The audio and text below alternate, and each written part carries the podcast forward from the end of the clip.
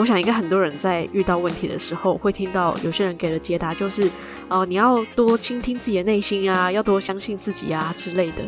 可是问题就是，内心的声音到底是什么声音啊？嗨，欢迎来到侃侃而谈，我是 Candice 侃侃。今天要跟你们聊的是，要怎么样不轻易的被他人影响，然后要如何倾听自己的内心，如何相信自己呢？那这些问题呢，其实无论是在刚进入自我探索的阶段，还是已经探索一阵子的人，都可能会有这些困扰。那这些影响呢，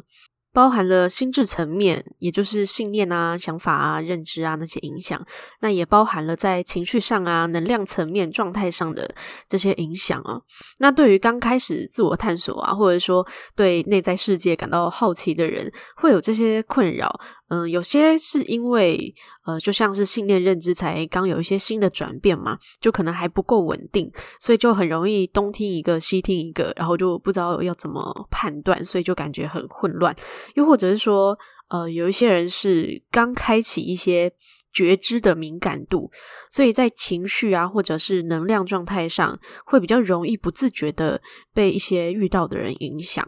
而且啊，就算是自我探索一段时间，甚至是学过一些灵性技能的人，在自我提升的时候，都有可能会一阵一阵的出现这些状态。像我也是这样子，所以这个它是一个需要不断的去反复自我觉察，还有练习的一个过程哦。但是呢，出现这些状态啊，其实也是一件好事，因为这就代表说我们已经开始要进阶了。因为出现这些状态啊，也代表说哦，我们现在是可以有这个能力去处理、去面对，只是说我们要去静下来才能去面对嘛。然后在应对的时候呢，我们也就会离真正的自己又再更进一步。所以啊，就今天除了会跟你们聊说，诶，为什么我们会被别人影响之外呢，也会聊到说，我们自己可以怎么样去清理这些混沌的状态，然后还有倾听内心到底是什么意思。我想，应该很多人在遇到问题的时候，会听到有些人给的解答就是，哦、你要多倾听自己的内心啊，要多相信自己啊之类的。可是问题就是，内心的声音到底是什么声音啊？然后什么叫做？内心就是到底要怎么听，然后听到了要怎么样去判断说哦，那个是自己想的还是内心的一些回应？然后呃，这些东西我们要怎么样去相信它？我们要怎么样相信自己？啊，要相信的到底是哪一个自己？就是这个也是很多人的困扰嘛。所以呢，今天也会跟你们分享这个部分。好，那首先要来聊的就是为什么我们会被别人影响？那这个呢？呃，我所说的这个别人啊，其实不只是在生活上会遇到的人，就是那些呃家人、朋友啊、伴侣啊、同事啊等等，不只是这些哦，其实也包含了一些路人啊、电视上的人啊、社群上的人，就是任何的你会遇到的环境，无论是间接的还是直接的啊，间接就是指说在荧幕上或者手机里面的这些人啊、文字啊、影片这些，其实都会有可能影响到哦。那我先讲心智的层面。那其实啊，我们从出生以来，我们就无时无刻都在接收环境带给我们的信念嘛。只是说我们没有去觉察到，然后我们就把它当成是很自然的事情，或者说把它当成啊、就好像是自己的一部分。但是呢，现在我们可能哦、也许开始自我探索啊，或者说开始自我觉察，就会觉得对于一些现象，或者说对于一些信念，有一些松动。就会开始去怀疑说，诶，这些想法好像是别人的，不是自己的。又或者说，觉得这些想法在自己的人身上是不敷使用的，就不想要用这些的想法去局限自己之类的。那以一个比较典型的一个例子来说，就好像是呃，以前可能很多人会觉得啊，赚大钱等于成功，就好比爸妈以前都这么说嘛，或者说社会环境都这么说嘛，那自己就觉得诶这句话没什么毛病啊，就赚钱就是成功啊，就是这样。但是也许也会渐渐发现说，诶，其实成功的定义可能每个人都可以不一样啊。有些人也许觉得说，哦，让家庭和乐融融就是一种成功。那有些人可能觉得啊，人生自由自在才是一种成功。所以呢，就是对于原本的这个信念，就会开始松动嘛。因为我们开始看见，诶，其实可以有一些不同的可能，甚至这些不同的可能是我们更想要的。但是呢，在这个松动的时候啊，也因为一开始自己可能不太确定。又或者说，在行为模式上也还没有转变嘛，这个时候就会有比较多的一些怀疑。然后在生活上的剧情就会出现很多的情节，其实就是要来让我们确定我们自己要的是什么。那就以刚才的例子来延续好了，就好比说原本我们觉得啊，很认真的赚钱，就是觉得呃赚大钱就是成功唯一的途径嘛，啊其他什么都不要管这样子。但是因为渐渐看到说，诶，有些人明明就赚的没有自己多，可是却很开心，或者说有些人赚的比自己更多，可是又好像不觉得赚钱是一切。就开始有一些不一样的想法，就想要去尝试一些啊、自己可能会比较开心的事情。但是这个时候呢，因为身边的人信念并没有变，只有自己变。那就会产生了一些矛盾，就好比说啊，你去做一些自己有兴趣的事情啊，然后工作就呃觉得还好，不需要挑一定薪水这么高的等等。那可能爸妈就会说啊，你怎么这么傻，不挑那个钱比较多的等等的，就会有一些冲突或者矛盾嘛。所以在一开始的时候，可能就会困惑，然后。别人可能是用指责的方式，或者说责备的方式，你就会更怀疑说，我是不是错了，然后就会比较容易被左右。也就是说，我们刚转变的时候啊，身边环境的筛选很重要。那这个环境除了是生活上相处的人，也包含了网络资讯的一些来源呐。那可能有些人就会想说，可是我就是跟这些家人住在一起啊，我就是没有办法离开他们等等的。当然，如果我们可以给自己一小段时间，就是说，呃，出去玩啊，度个假之类的，先让自己有一个清静的空间的话，是更好。那如果说真的没有办法的话呢，我们就可以试着让自己去练习，去知道说，其实所有的信念或者认知都只是选择而已，它没有对错。那对于我们来说，我们只是选择松动原本的信念，然后去相信另外一个信念，或者说就直接放下任何的信念。而这些没有改变的人，就好比说刚才说的家人啊等等的，他们其实也只是选择持续相信他们原本相信的。那也不会因为说哦，我们变了，然后他没有变，然后他就是错的。其实那个也就只是他的选择而已。所以在心智层面，如果我们看到了自己有的认知，然后想要释放掉它或者转化掉它，在转变的时候啊，我们只要告诉自己，这个只是一个选择，它没有全然的对错。在看待别人跟自己不同的时候啊，也会比较知道说，呃，我们并不会因为跟别人不一样，就一定是错的。那自然就比较不会自我怀疑啊，或者是感到一些挫折，我们就可以很轻松的，就只是待在自己的选择的状态上。那这个打个比喻，其实就像是原本我们开的车可能都是红色的车子，然后现在我们想要改成蓝色，但是原本身边的人都是红色车子，只有自己改成蓝色，那。那又怎么样吗？其实也不怎么样啊，就只是改变颜色啊，颜色就只是颜色而已啊。而且，当我们把视野放大的时候，我们可能也会发现说，诶，可能不只是有蓝色跟红色的车子啊，可能还有绿色啊、粉色啊、橘色、黄色的车子都有可能。这些就只是看开那台车的人想要把车子涂成什么颜色而已啊。就也许哪天可能也会看到另外一个你觉得更漂亮的颜色，然后又想要改颜色，那你就直接去改成你认为更漂亮的颜色就好啦，就只是这样子 而已。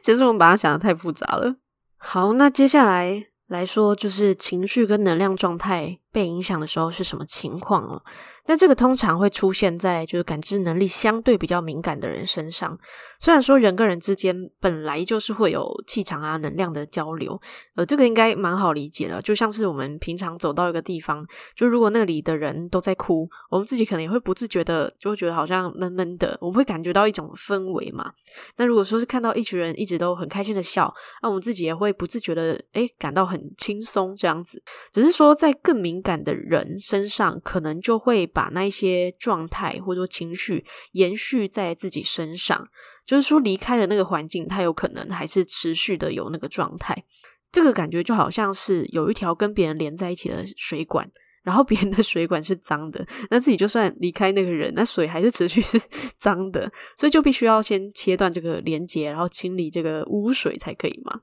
那如果说我们又是那种太过于想要帮助别人，就像是我上一集讲到的那样，或者是说对于别人的情绪啊、状态啊太过于投入的人，呃，比方说就像别人失恋了正在难过，然后你你太过于为他担心，然后也跟着感到难过，这个时候很有可能会把这些状态也延续到自己的生活。所以有一些朋友间啊，朋友之间啊，就可能有那种。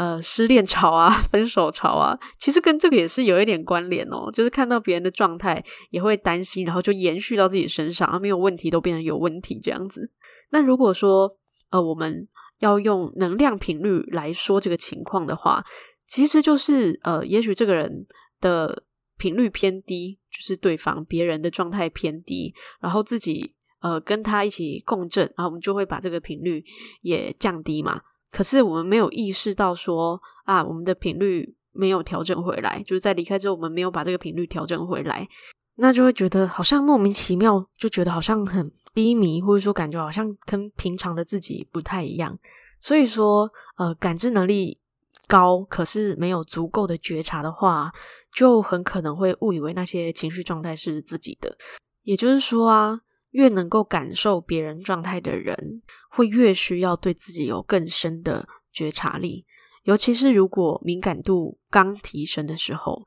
就会建议说自己先少接触一些频率比较不稳定的讯息。那这个跟刚才说到的心智转变的时候一样，它一样是需要一段时间来让自己到这个稳定期的嘛。那至少在这一段时间，先提升自我觉察的能力，然后少看一些会让自己不舒服的新闻啊、文章啊、影片等等的，先练习对当下的自己是有意识的。那首先就至少要意识到说，哦、自己的当下状态是不是平衡的。那如果不是的话，我们可以持续的去感觉是有哪种情绪或者任何的感受吗？那这些感受，呃，可能是烦闷啊、躁动啊、不安啊、难过啊等等都有可能。那在问这些情绪之后，就问自己说，这些状态有没有让自己联想到谁，或者想到什么人事物？那如果有的话呢？有可能就是我们在不自觉的情况下被这些人事物影响了，那就可以跟这些人事物做一些情绪连接上的切割。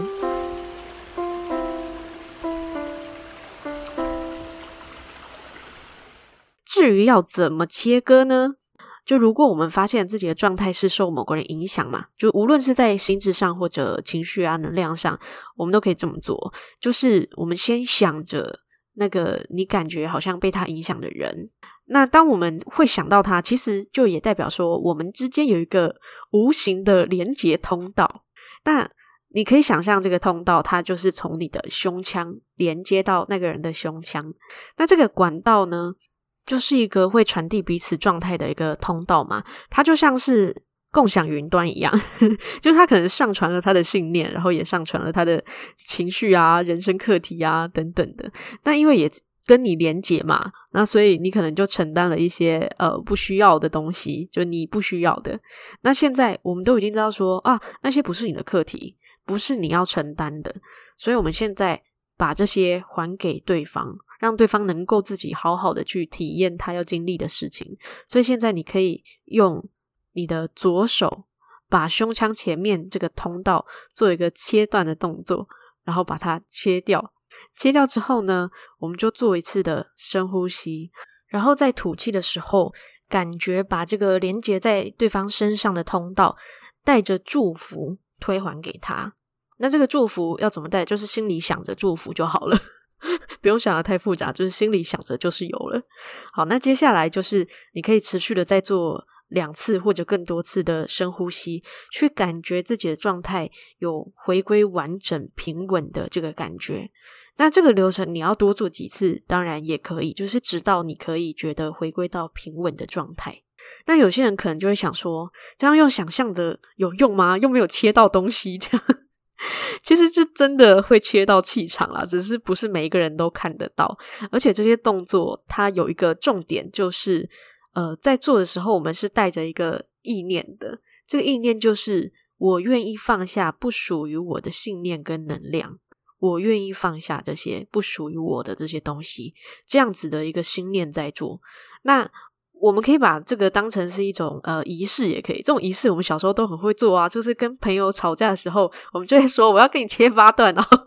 把两只手拿出来比，这样就好像真的切八段这样子。但是呢，我刚才说的那个方式啊，就是你不用担心说，诶，是不是切断了，我就跟这个人就不会有任何的连接的这种切断，其实也不是啊，就是这个切断，呃，只是。针对就是你跟对方的这个信念的认知啊，情绪能量的这个状态的切断，就我们一样可以在生活上跟他相处啊，一样可以遇到他，只是说我们会可以很清楚的知道说，我们不用去承担任何他要去体验的东西，或者任何他的情绪能量状态，因为那个是他个人的体验，就是这样子而已。我们只是把那些属于他的东西还给他，然后把不属于自己的。放下，就这样子而已。那如果说有时候是我们自己处在一个不平稳的混沌的状态，然后也没有想到说是跟谁或者什么事情有关，就只是觉得哦，就乱乱的啊，闷闷的、杂杂的之类的这种，那有可能就是已经累积了一段时间，就好像这些已经变成了自己一部分那样。那这个时候，我们也一样可以透过呼吸的练习来清理这个状态。那这个部分也很简单，就我们可以透过吸气去想象有一个纯净的洁白的能量被吸到体内，然后先充斥着头颅，清理所有脑袋不需要的杂讯，然后透过吐气的时候把这些杂讯都吐出体外，然后我们可以持续的呼吸，在每一次的呼吸都让这些洁白的能量充斥着身体各个角落。然后接下来，在每一次的吐气，都把不需要的能量、感受、杂讯都吐出去，直到全身上下、全身每一个角落都充斥着这种很舒服的感受，然后回归于平静。那我现在讲的只是一个很简单的流程，你们平常就可以自己做了。那如果是要呃听着。的实际可以照做的这个冥想引导的话，是我之后有可能会再另外做一集这样子。好，那这就是很简单，我们日常自己就可以做的一些清理自己状态的一些方式啊。那当我们回到这个平静的状态的时候呢，我们才比较能够做到所谓的倾听内心。那刚才有说到说，就是我们。怀疑自己的时候，通常就是会被说，呃，要倾听自己啊，倾听内心啊。可是中间就是少了这个清理过程，就会很难分辨什么叫做内心，然后怎样才叫做倾听。那甚至有些人还会说，我的心都没有说话啊，就是会说话的都是脑袋。就确实也是这样，就是通常话很多的都是表意识，因为所谓的内心啊，或者是说呃。智慧自我啊，高我啊，深层潜意识啊，就这些，呃，其实都是一样的啦。那通常呢，他们是不会叽叽喳喳的，比较多就只是呃，它是某一个状态让你感受到，或者是说它有可能是一个灵光一闪的念头。那倾听这两个字啊，也并不是说我们要用耳朵去听，它比较像是就是一种。用心去感应，就像是有一个心灵的耳朵这样子，然后可以去接收一些细小但是重要的讯息。那有些人接收到可能会是像是突然有一个直觉啊，可是很短暂。而这个直觉呢，它的状态通常会是比较中性的，就是它不太会有过多的狂喜或是过多的恐惧那一种，它就是突然知道这样子而已。那我相信应该很多人都曾经有过那种，就是静下来之后就突然觉得，诶。好像知道了一些什么的那种经验吧，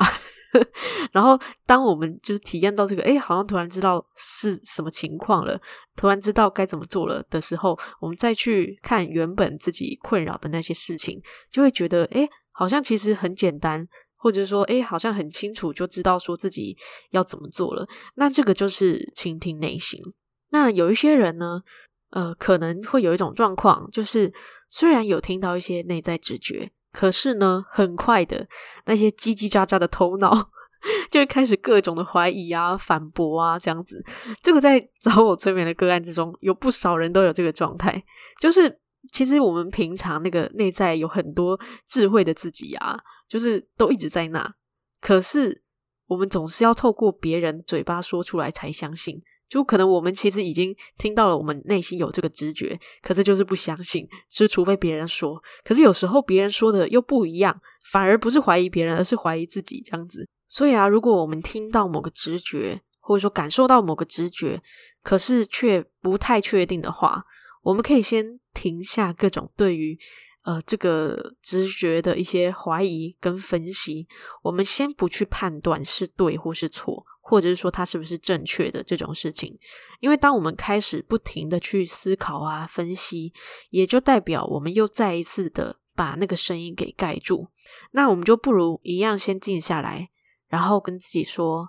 如果刚才那个讯息确实是重要的话，那就再给我一个明显的提示吧。然后就一样专注在呼吸，就是静待那个诶哦的那个时刻。就那个讯息，它在该来的时候就会来。那你不用去担心说，呃，会不会没有接收到任何的回应啊之类的。其实如果没有的话，也没有关系，因为那都代表不重要啊。所以也代表说，我们就不用去判断说，哦，它是对还是错啊，正不正确什么，就它就不重要啊。那为什么是要先静下来再听一次呢？其实这个概念应该蛮好理解的吧，就像是。就如果今天有一个人跟我们讲话，可是他的声音可能有一点小声，讲不太清楚，然后我们很自然应该是会复送一次，然后跟他确认说，诶，是不是这样？或者就是请他再说一次嘛，而不是我们就自顾自的说，啊，你刚才是说这样吗？还是那样？我想你应该是这样吧，但我觉得有可能是这样。我想你应该百分之八十是在说这个，但也有可能百分之六十是在说那个。哦不，应该是怎样怎样怎样，应该不太可能是自己一直在那边自顾自的分析这样子吧。虽然说这个听起来是蛮荒谬的，想说怎么会有人这样子？可是呢，这个真的就是我们很多时候的状态。所以简单来说啊，倾听内心，相信自己的重点就是：如果我们不确定，那就静下来；如果我们怀疑，那就停止分析，停止怀疑，然后 静下来。那怎么静下来？就是我刚才说的呼吸练习啊、清理啊等等的，都可以让我们静下来。那如果说有需要我们接收到的一些讯息或者一些直觉等等，都会在恰当的时机自然的到来，而且是会让我们很清楚的接收到。好的，那这一集就到这边啦。希望你们对于自己跟内在的天线都可以保持通畅，这样就不会容易被别人影响。那如果喜欢侃侃而谈的节目，也欢迎按下追踪或订阅，也欢迎到 Apple Podcast 留下五星的评论，让更多人可以听到这个节目。而且我也会回复你的留言哦。那节目更新的讯息跟其他的一些小分享，我也会在我的 Instagram 发布。那我的 Instagram 账号是 ccrt 点七七七。最后祝你有一个幸运又美好的一天。谢谢你的收听，我们下期再见。